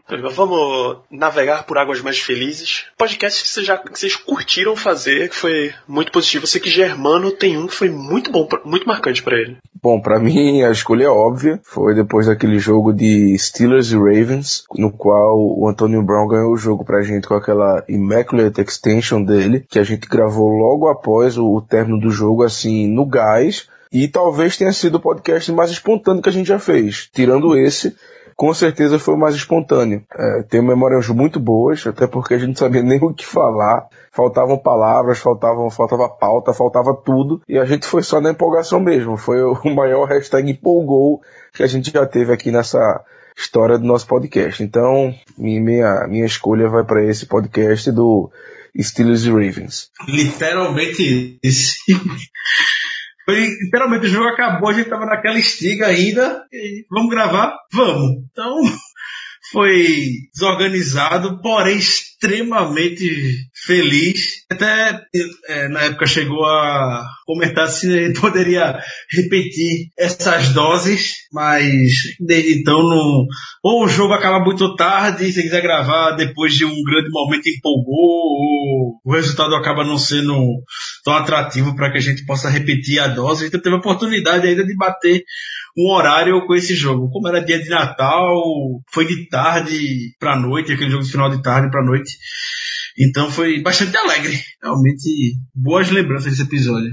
Esse episódio eu vim buscar o número dele aqui. Peraí, foi o número 28. Semana 16 da temporada 2016. E o Steelers, inclusive, estava com um maravilhoso Color Rush também. Afinal, era um, era um jogo festivo. Esse podcast foi muito, muito bom de gravar, cara. Muito mesmo. Mas eu tô tentando lembrar. Enquanto eu tô tentando lembrar qual foi, qual foi um outro episódio. Caio, você lembra de algum muito feliz? Ah, poxa, sinceramente, é, eu gostei muito do, do episódio do draft após o uh, TJ Watt, aquele do ano passado. Para mim foi um, um episódio bem feliz, porque pegaram a- aquele draft e todo mundo gostou bastante, né? Jogadores como TJ Watt, Cam Sutton, que, que a gente acabou draftando, que era um cara que eu queria muito desde o início. Aquele foi um episódio que eu gostei muito. E teve, assim, de muito feliz também foi a. Ah, acho que a vitória dos, contra os Bengals nos playoffs foi muito boa aquela vitória, velho. Foi muito bom aquele programa ali também, foi muito feliz. Porque todo mundo esperava derrota ali, pô. A expectativa era muito, muito ruim e acabou sendo um podcast bem, bem legal. Esse não é, é o do, da cambalhota de Matavis Bryan, né? Exatamente. Muito bom, aquele jogo foi, foi realmente muito bom. Foi um- apesar da, da gente ter perdido pro, pro Broncos logo depois, foi, foram playoffs muito bons de assistir, cara. Aproveitando a deixa, eu só quero também lembrar uma coisa que não foi nem exatamente pauta de um podcast nosso, mas é, também gostaria de compartilhar com os ouvintes uma grande memória que eu tenho relacionada aos Steelers. Foi quando eu estava voltando de viagem de Brasília, que eu tenho família lá, e estava voltando para Recife, no fatídico dia daquele jogo entre New York Jets e Buffalo Bills, no qual os Bills garantiram a nossa vaga nos playoffs. Eu cheguei, no, eu cheguei aqui em Recife, assim que eu saí do avião, eu já tirei, eu já liguei a internet, e quando eu liguei a internet, o grupo que a gente participa simplesmente tinha explodido, mais de duas mil mensagens, e eu louco para saber o que tinha acontecido. Quando eu finalmente vi que a gente tinha entrado nos playoffs, eu comecei a cantar o Here We Go no meio do, do aeroporto, ninguém entendia poxa nenhuma, mas foi um dia histórico para mim. Eu fiquei muito feliz nesse dia. obrigado, Fitzpatrick. Muito obrigado. O que. Ah, lembrei de um episódio que foi muito, muito divertido gravar. Episódio 44, a gente, que foi contando superstições de torcedor, cara. Isso é Foi bom esse excelente. Boa lembrança. São pessoas que não assistem, não assistem jogos mais com determinados amigos porque zicou uma vez, não é pra não zicar de novo. A caçada a da David De Castro pelas ruas de Recife. Esse dia foi foda, viu? Ah, conta a mais história de novo, Ricardo. Essa história Não. é sensacional, pô. Essa história é muito boa, pô. Sensacional. É, que na Copa do Mundo 2014, aqui em Recife, teve o um jogo entre Estados Unidos e Alemanha, lá que a empolgação, cheio de gringo na cidade. Enfim, essa festa que quem conviveu a Copa, quem conviveu na Copa do Mundo 2014 na sua respectiva cidade pôde lembrar muito bem. E nesse dia de Estados Unidos e Alemanha veio um grupo grande de americanos para cá junto com a delegação. Eles não foram nem para o primeiro nem para o segundo jogo dos Estados Unidos. Eles chegaram especificamente para esse terceiro jogo aqui em Recife.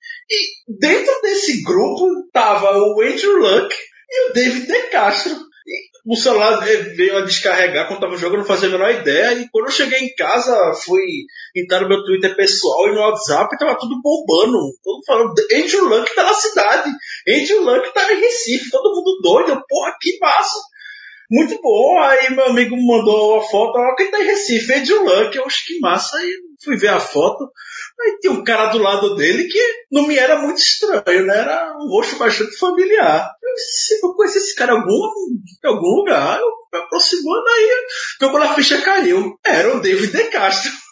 E aí começou uma caçada, porque esse meu amigo, ele é torcedor do Colts e aí acabou casando. Ele procurando o Andrew Luck, eu procurando o David De Castro, imaginando que ele tava junto.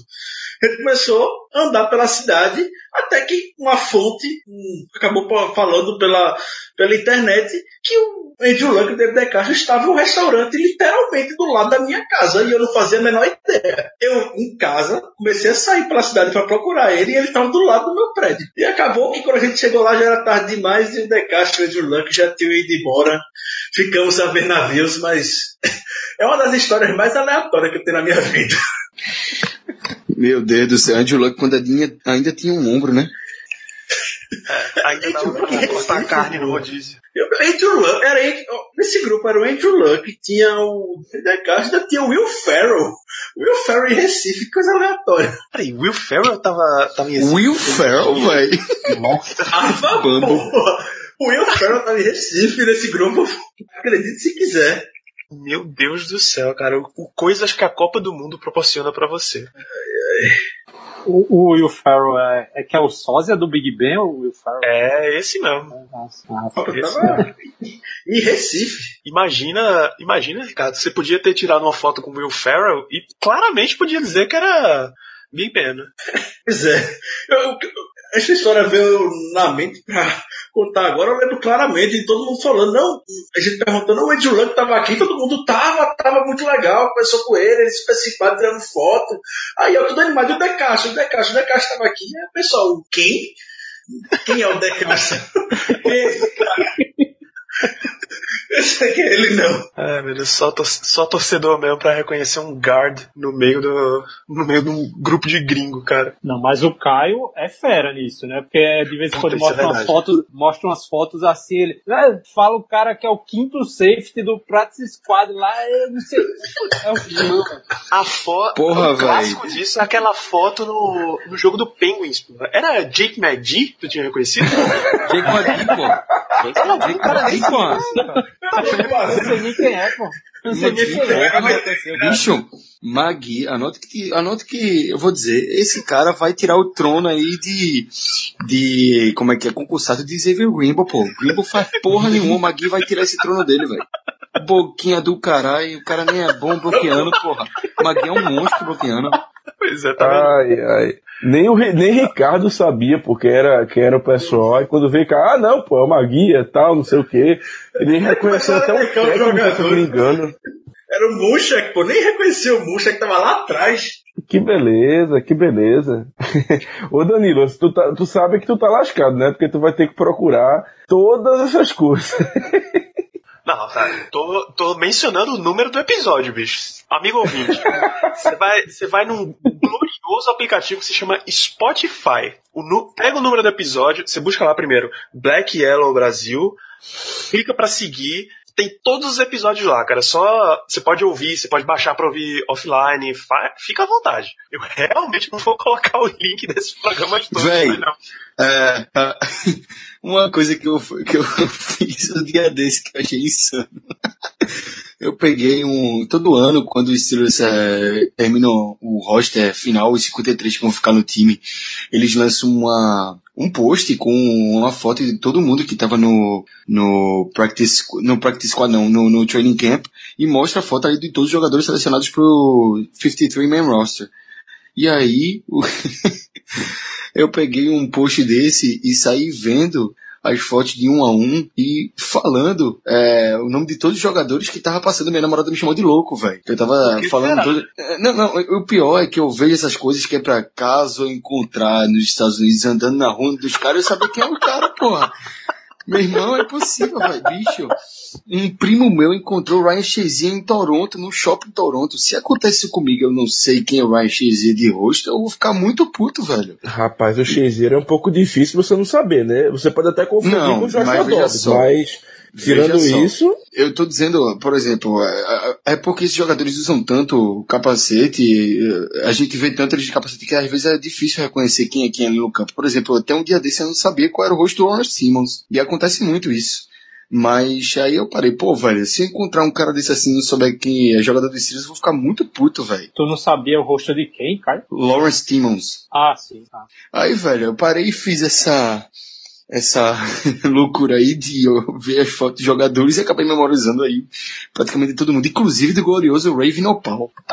Ah, a- queria memorizar o final pau. Beleza. O- Mas ah, hoje isso aí diminui, né, por causa das redes sociais, né? A, a- os rostos dos jogadores que usam redes sociais ah, acabam familiarizando mais, né? Antes a gente não tinha isso. O Lawrence Timmons mesmo usava pouco, tal, postava pouca coisa. Realmente era um rosto que era desconhecido, tipo, assim. E a- Exatamente. a persona dele de uniforme era muito conhecida, o físico dele a gente reconhecia com facilidade no campo. Agora, no, a, a, a face dele civil, era ele, mesmo. ele usava, ele usava aquela máscara no capacete, aquele negócio tudo preto que eu nunca vi o rosto do cara jogando.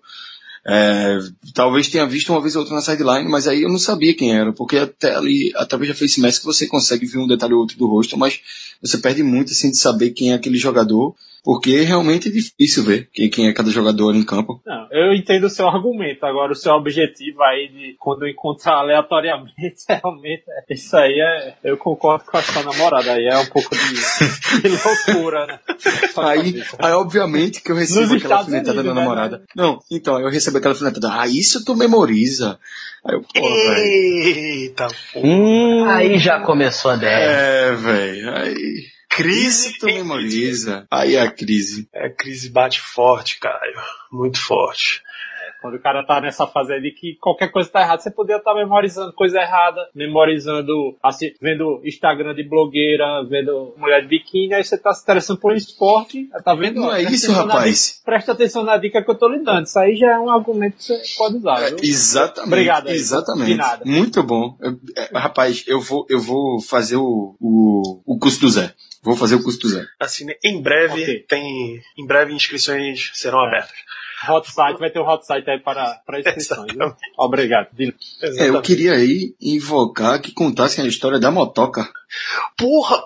Caralho, parabéns, cara. aí tem que ser o Zé, tem que ser o Zé. Essa é muito clássica. José Brasiliano, por favor, elucide o nosso amigo ouvinte. O que é a lenda da motoca? A lenda da motoca é o seguinte, é porque eu, eu sou de Maceió, Alagoas, mas trabalho em uma pequena cidade no interior de Pernambuco.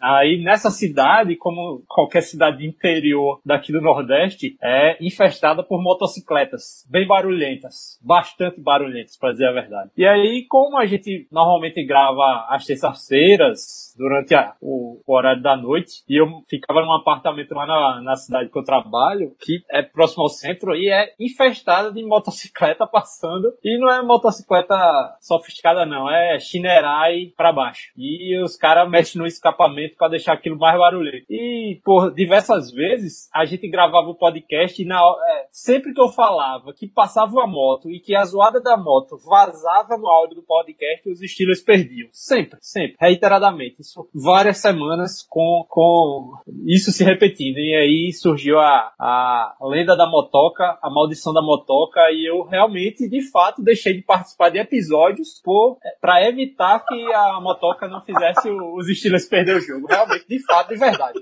Tá vendo o compromisso do, do rapaz com o time, rapaz? Vocês duvidam da, do amor de Zé por esse time. Pra vocês terem, pro ouvinte uma referência, isso era a temporada 2016. O Steelers terminou com 11-5 a campanha. Pronto, eu diria que foram cinco jogos que a moto passaram. De- Teve aquela- dizer Digo com tranquilidade Foi, teve a- cinco jogos. Teve aquela draga dessa temporada que a gente passou Sim. várias semanas sem ganhar. Quatro, Agora vocês descobriram. semanas- quatro semanas seguidas de derrota em Dolphins contra o Patriots, sem Ravens e contra o Cowboys, e uma bye week no meio.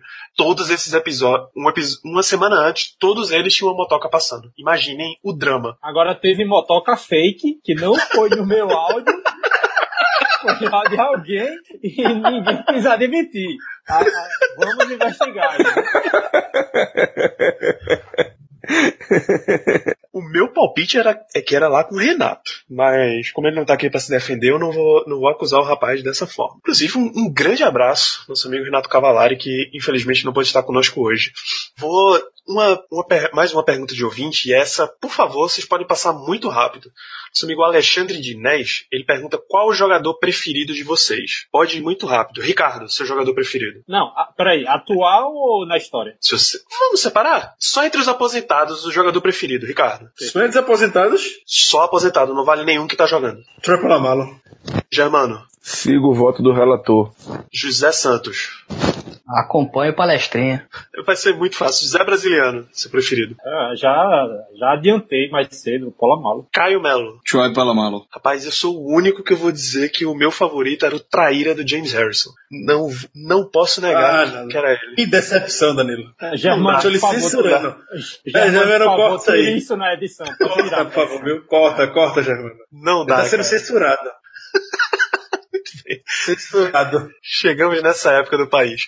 Ah, deixa eu ver uma, uma pergunta que é mais atemporal aqui. É, peraí, você perguntou o aposentado, o- já tem que ser outro qual agora, né? Ah, velho, porra, alguém tem um atual que não seja Antônio Brown? Eu? Não. Eu? Por favor. Big Ben?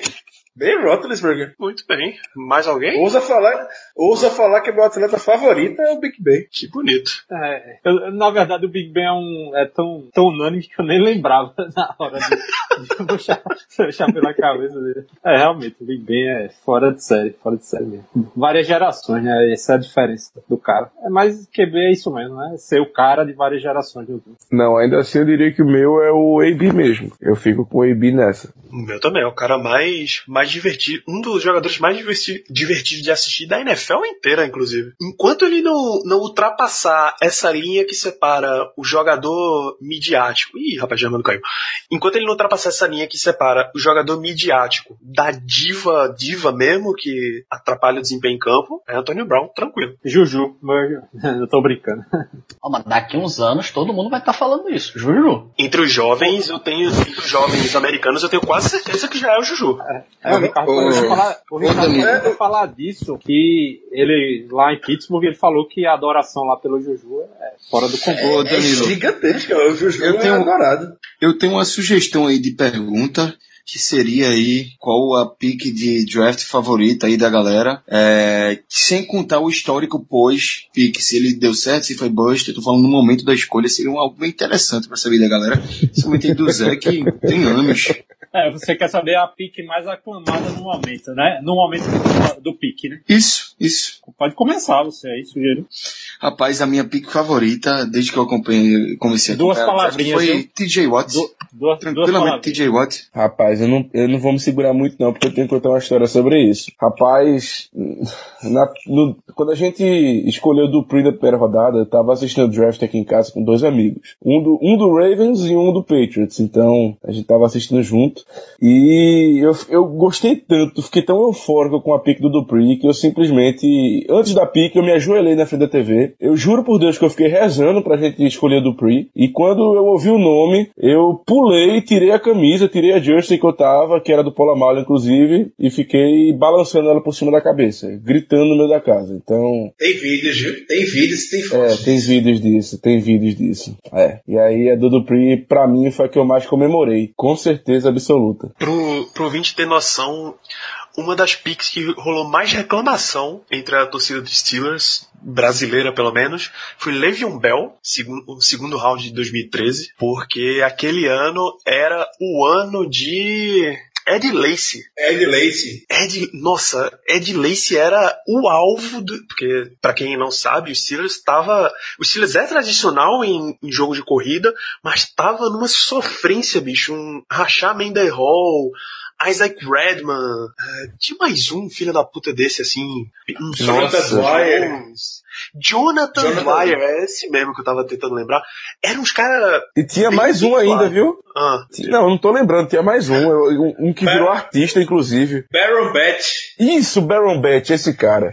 Pense, pense. Jesus amado. E aí, quando pintou a possibilidade de draftar Eddie Lacy, nossa, tava enlouquecido. E aí, Eddie Lacy era pique de primeira rodada? Acho que foi. E aí, o Steelers naquele ano Não, pegou Jarvis não. Jones. Não. Não. ano, não. Naquele ano, eu acho que Ele não, foi teve, não teve running back na primeira rodada. Eu, acho, eu acredito que naquele ano. Foi isso mesmo. É, foi isso. Ele ficou na segunda rodada que o Steelers escolheu o Bell na frente do Lace. Na frente Era, do o, Packers. era os, os três, era o Bell, o Lace e o que foi pro, pro, pro Broncos, acho, mo- não sei o que. O Monte Ball. Monte Ball. Monte Ball. É outro ridículo também, que só o Bell que foi pra frente do- dos três. E é por isso que a gente, eu falo, vocês não entendem, não entendem porra nenhuma, então eu sempre falo isso. É, draft. exatamente. A pique 48 de 2013 foi Le'Veon Bell e a 61 foi Ed Lacy. Uma da- das piques mais revoltantes para a torcida brasileira dos Steelers foi Le'Veon Bell. E uma da outra que foi muito absurda que o pessoal, meu Deus, o que que tá acontecendo? O que é que o Steelers tá fazendo? Juju Smith-Schuster ano passado, segunda rodada. Pô, o time já tem aí Antônio Brown, Le'Veon Bell recebendo pra caramba, Martavis Bryant, não sei o que, pra que Juju? Tá aí pra que Juju, meu filho? Aprenda, aprenda. Ah, não, agora o que eu vou falar é, vai ter gente que vai realmente vai achar ruim, mas uma das picks mais comemoradas foi Jarvis Jones. Foi muito comemorada. Demais. Muito comemorada. Ah, foi mesmo. certeza. Foi Muito. mesmo. Foi muito Eu, comemorada. acho- eu, Ele chegou eu como nesses, salvador. nesses anos, acho que foi a Pix mais comemorada. Foi, ele chegou como o cara que ia ser o novo Joey Porter, o novo é, James Harrison, ia ser o Hall da Fama por, por sem sexo na carreira e, pelo amor de Deus, é, chegou nem a 10 sacks. Nem na NFL tá mais hoje. É, Literalmente, tem Contra- quatro, eu acho. um dos piores jogadores que eu já vi atuar na defesa dos Steelers. Por outro lado, também, assim, o, o- a- eu pessoalmente, a pick que eu mais comemorei foi o do David DeCastro. Comemorei muito na época, porque pra mim era a- a- assim, um dos, um dos jogadores que eu mais admirei na, no começo, que eu comecei a torcer, foi o Fânica, e pra mim o DeCastro era o Fânica, o Baby Fânica, assim, o dois- o 2.0 do Fânica, e realmente se tornou, né? Um cara que é, se caminha pra ser um dos grandes na posição no- nos Steelers. Foi muito comemorado também a torcida inteira, o DeCastro. E essa escolha teve um sabor especial porque foi na frente dos Ravens. Ninguém esperava que o De Castro saísse do top 10 e ele chegou até a pique 24, se não estou enganado, para surpresa de basicamente todo mundo. E eu acho que eu nunca vi uma. Foi o primeiro draft que eu acompanhei, na verdade. Eu acho que eu nunca vi os Steelers eh, mandarem o cartão com o nome tão rápido. Realmente foi uma surpresa para todo mundo. Não nem pensar. É. A minha favorita, acredito que os amigos que já estamos juntos nessa alguns anos devam imaginar. Minha pick favorita, ele teve algo semelhante à do Bell, que chegou com muita desconfiança e parte da torcida não entendeu a escolha dele, foi a do Ryan Chazier em 2014. Era uma época que eu acompanhava bem de perto a Universidade de Ohio State, com tempo, falta de tempo mesmo também, não acompanho tão como desejo, como desejo, como quero. E quando vi o Chazier vindo para Pittsburgh, eu comemorei bastante. Tu só faz lamentar mais o que infelizmente vai acontecer com ele, porque ele realmente gente, é, é o protótipo de NFL, de linebacker que a NFL busca hoje. A gente fala tanto dos principais nomes da liga e o Steelers procurou se, se antecipar para já ter o, um protótipo do linebacker moderno, podemos dizer, e isso veio a acontecer. Triste a gente ficar na torcida para que ele um dia volte atuar conosco. Uma vez que a gente já conversou bastante sobre muitos assuntos que vocês perguntaram, várias das perguntas de vocês a gente vai guardar para off-season. Não se preocupem, tem um, um extenso arquivo de, de pautas para a gente fazer. Mas eu vou mandar um grande abraço aqui para quem mandou pergunta. Para o Vitor, que ele hoje está se identificando como Vidrinho Caissara. Que belo nome, rapaz. O Antônio Oliveira, Igor Matos, o Dibrica Shaw Dantas, o Dinho Figueira, Fernando Magalhães, o Rodolfo, a gente leu a pergunta, Fernando Moura e o Adolfo Bezerra. Um grande abraço a todos vocês, muito obrigado pelas perguntas, continuem mandando em todos os podcasts. Mas a pergunta que a gente vai abordar aqui é a seguinte: Como foi que começou essa história de fazer podcast do Steelers, rapaz? As origens desse programa são meio. são meio estranhas. São tão estranhas que o dono do nosso grupo é o Andrei. Meu Deus do céu. É verdade, é verdade, cara. O Andrei Um abraço. é o um abra- um percussor abraço do podcast. A, a- origem em si do, do Black Yellow Brasil também é cheio de acasos. Eu lembro quando o nosso grande amigo Paulo Ayrton, integrante, já participou de gravações conosco aqui recentemente, ele convidou para fazer parte de um projeto sobre todos os times da NFL em um site que sinceramente eu não lembro o nome. Esse projeto acabou não dando certo, ele não foi muito para frente, mas aí já havia despertado a vontade de criar um, um perfil, criar al- algum portal sobre o Steelers no país e acabou vindo botando em prática a ideia de ter o Black Yellow Brasil, era só até então um perfil no Twitter tinha uma página na internet também, com o desenvolver do trabalho, o, Nato Cavalari quis se juntar mim, comecei com essa bagaça toda, e aos poucos a gente foi se desenvolvendo com a presença do Andrei. É, dessa vontade de criar um podcast que não, não havia até então, um somente dedicado ao Steelers, e particularmente a gente não manjava muito de edição, e o Germano desde então se, sempre se prontificou e muito bem a poder organizar esse e aos poucos fomos se desenvolvendo, né?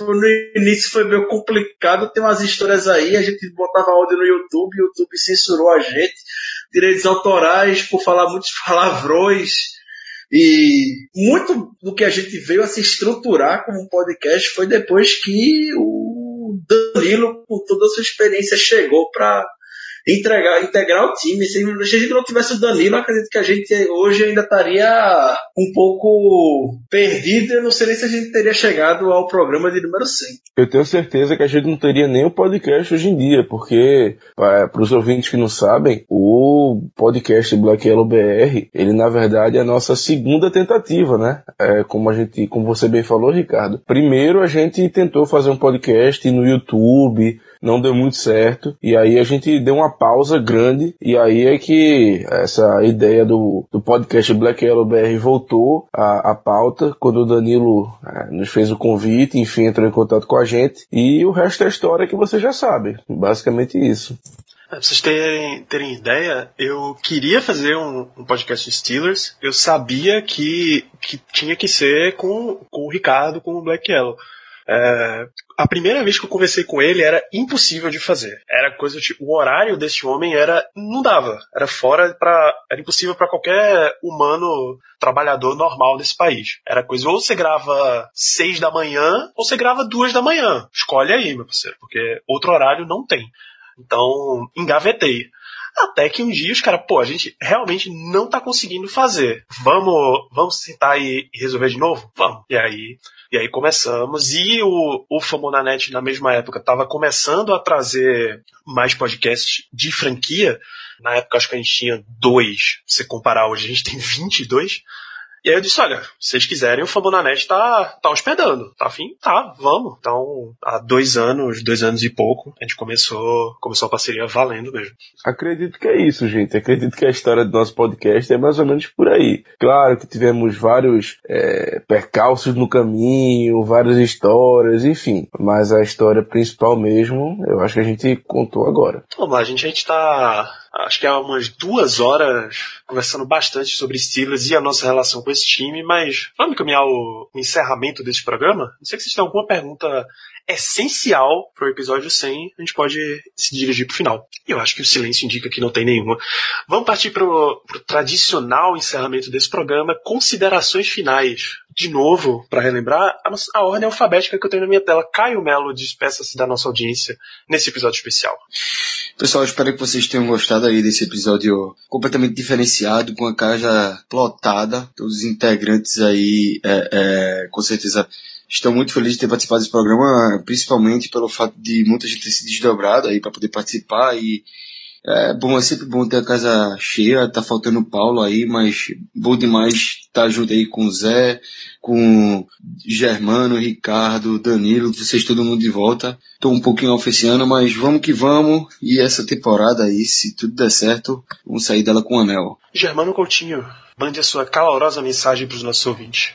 Bom, primeiro eu gostaria de agradecer aos ouvintes por é, continuarem com a gente, é, ouvirem essa nossa loucura semanal, é, nos apoiarem como eles é, sempre apoiam. E eu vou, eu vou me utilizar de uma frase que o Ricardo costuma falar bastante, que a gente faz isso por vocês. E é verdade, a gente faz isso pelos ouvintes, pela galera que gosta da NFL, pela galera que gosta dos Steelers e, enfim, é, estamos aqui por vocês e para vocês. É, vocês nos ouviram por 100 programas, espero que nos ouçam por muito mais e vida longa ao Black Yellow BR. José Brasiliano, por favor, sua mensagem final. É, o, o Germano agradeceu aos ouvintes, mas eu vou agradecer a vocês que também fazem a, compõem a mesa. Para mim é sempre uma diversão, exceto no, nos episódios que foram. Acho que só no episódio do Chaser que realmente não, não foi nada divertido, mas para mim é sempre muito divertido. É um, é um, momento de, às vezes, estar num dia mais cansativo, estressante de trabalho e, e realmente é, é, muito divertido. Cada um com uma personalidade diferente aqui. Acho que é, compõe bem o podcast com um perfil diferente, um olhar diferente sobre os jogos, um, uma opinião diferente sobre a franquia realmente. E, e sempre com o clubi, clubismo né, extremado que também é uma característica muito muito marcante da gente é, é realmente eu fico muito feliz quando eu participo aqui. Sempre, sempre é, dá uma sensação de frustração quando não dá para participar realmente também tenho ficado off ultimamente mas quando eu participo é, é sempre marcante e, e um momento de felicidade. E assim para mim eu realmente conheço pouca gente que, que é, acompanha futebol americano no nível que a gente acompanha acompanha e que torce por os estilos, eu diria que no meu ciclo de amizade de, do mundo, sem ser o mundo online, acho que eu não conheço ninguém. Então, para mim, é uma satisfação ter vocês como amigos, considero todos como, como amigos de coração e, e, é sempre bom gravar com vocês. Eu espero gravar mais 100, mais, mais 200 aí com vocês. Valeu mesmo. Nosso calor José Santos, por favor. É, eu queria primeiro agradecer a todos vocês, todos vocês aqui, colegas, amigos do, do Black Yellow Brasil. Eu, como eu falei mais cedo no, no programa, eu comecei a, a acompanhar futebol americano ano passado e comecei a torcer para Steelers e eu me lembro até hoje do primeiro contato que eu cheguei a ter com, com o Ricardo, onde eu entrei em contato pelo Twitter e mandei basicamente uma bíblia para ele falando um monte de coisa. E o que eu estava mais interessado no momento era justamente de querer fazer parte de uma comunidade, de conhecer pessoas que torciam para o mesmo time que eu, onde eu pudesse conversar e rir, onde eu pudesse brincar, onde eu pudesse discutir e aprender mais sobre o time, sobre a história do esporte, sobre os jogos. E vocês têm sido muito mais do que isso, vocês têm sido realmente companheiros de torcida e isso tem sido muito proveitoso. Eu queria também agradecer a nossa audiência, que sem, sem vocês o que a gente faz aqui seria meio que não teria sentido. A gente faz isso por vocês, como nosso chefe Ricardo sempre fala, como, como o Germano bem frisou. E é, é, só isso. Eu tenho muito que agradecer mesmo por fazer parte dessa equipe. Que venham mais 100, mais 200, mais 300. Vida longa ao Black Yellow Brasil e here we go. Ricardo, eu sei que você vai não só agradecer aos ouvintes, como as pessoas aqui. Por favor, dê a sua, a sua palavra neste episódio 100. Então eu lembro ainda gravando o primeiro episódio, pouco antes conversando com o Renato, eu chegava para ele, será que alguém vai ouvir o nosso programa? E chegando na edição 100. Cada vez que o Danilo manda as atualizações de audiência da gente, cada vez vem aumentando. E a felicidade só aumenta e a certeza de que a gente está seguindo no caminho correto. É, só tenho muito a agradecer a todos vocês, ao Caio, ao Danilo, ao Germano, ao grande Zé, ao José Santos, por estarem conosco e contribuindo todo dia para o crescimento do Black, o crescimento da torcida do Steelers aqui no país. Eu também faço questão de lembrar as pessoas que já participaram do nosso programa, ao Brenda Braçal Paulo, ao Gabriel, ao Matheus, e ao, ao, Davis do On The Clock, que gravou o programa do, do Draft nessa temporada conosco, e ao é, e o Paulo Tunes. Tivemos já a honra de receber o, o Paulo Tunes na nossa casa e acredito que aquele momento foi quando a ficha de que a gente estava presente no cenário de futebol americano nacional caiu. Então, muito obrigado novamente a todos vocês e podem ter certeza. É, é, a gente não vai mudar o nosso estilo. Na semana que a gente está gravando esse podcast, teve princípio de cenas lamentáveis pela, pelo Twitter por parte de uma pessoa que trabalha na TV, basicamente falando como se deve portar um perfil de time. A gente não teve nada a ver com isso, mas a gente procura deixar bem claro, como o Zé falou, a gente é clubista, a gente fala palavrão, a gente xinga, a gente elogia, a gente gosta de representar o que é, o que o torcedor vem sentindo. Desde o início, desde o primeiro episódio, se tem algo que acredito que todos aqui gostam, é que é um podcast de torcedores feito para torcedores. Por isso a emoção muitas vezes fala muito alto e a gente fica bastante feliz que vocês tenham embarcado nesse nesse avião, nesse barco de clubismo conosco. A gente não poderia pedir pessoas melhores que acompanhem o nosso trabalho do que vocês, de verdade. É, é, muito bom. Eu falo isso com muita, muita satisfação que em todos esse tempo, todos esses anos de Twitter, de podcast, a gente felizmente não se envolveu em maiores confusões como rotineiramente aparece pelo Twitter devido ao nosso perfil de torcer. Então, estamos juntos, vamos seguir trabalhando forte e contamos sempre com todos vocês para melhorar e para crescer. Grande abraço. Sabe o que é, que é mais legal de fazer esse programa? É que enquanto a gente está gravando, eu sei que eles estão esperando, cara. Eu sei que vocês estão esperando qual é o gancho que eu vou fazer para chamar a atenção do nosso ouvinte. Ó, a gente está falando de crescimento, aumentar a audiência. Você é ouvinte, você sabe como aumentar a nossa audiência. Você sabe. Segue nas redes sociais, Black Yellow BR no Instagram, lá no Twitter, é onde está toda a notícia, todo, tudo que está acontecendo quase em tempo real. Mas você vai no iTunes, clica lá para dar cinco estrelas e deixa o seu review. Isso é muito importante para subir nos rankings de podcast. E também clica lá em seguir no Spotify. Você busca lá Black Yellow Brasil no Spotify, clica para seguir e assim os algoritmos de, de indicação de podcasts vão subindo e indicando para mais pessoas. Além disso, recomende para seus amigos. Tá? Eu sei que você tem amigos torcedores de Steelers, eu sei que você tem amigos que gostam de futebol americano, recomende para eles não apenas ouvir o Black Yellow Brasil, como torcer para os Steelers, que é uma emoção indescritível torcer para esse time. É a franquia estável mais maluca que existe em toda a NFL. Nesse programa eu não preciso dar recado sobre o próximo jogo, o jogo anterior, porque esse é um programa atemporal, você pode ouvir, você pode estar ouvindo esse programa em 2020. Olha só, quando a gente chegar ao episódio número 200, você pode estar ouvindo sem para lembrar como foi muito bem. Desde aquele episódio 1 que a gente fez sobre o draft de 2016, é uma grande satisfação estar aqui fazendo esse programa para vocês. Um grande abraço a cada um dos nossos ouvintes. Nos vemos por aí em mais episódios e até a próxima. Yeah, uh-huh. you know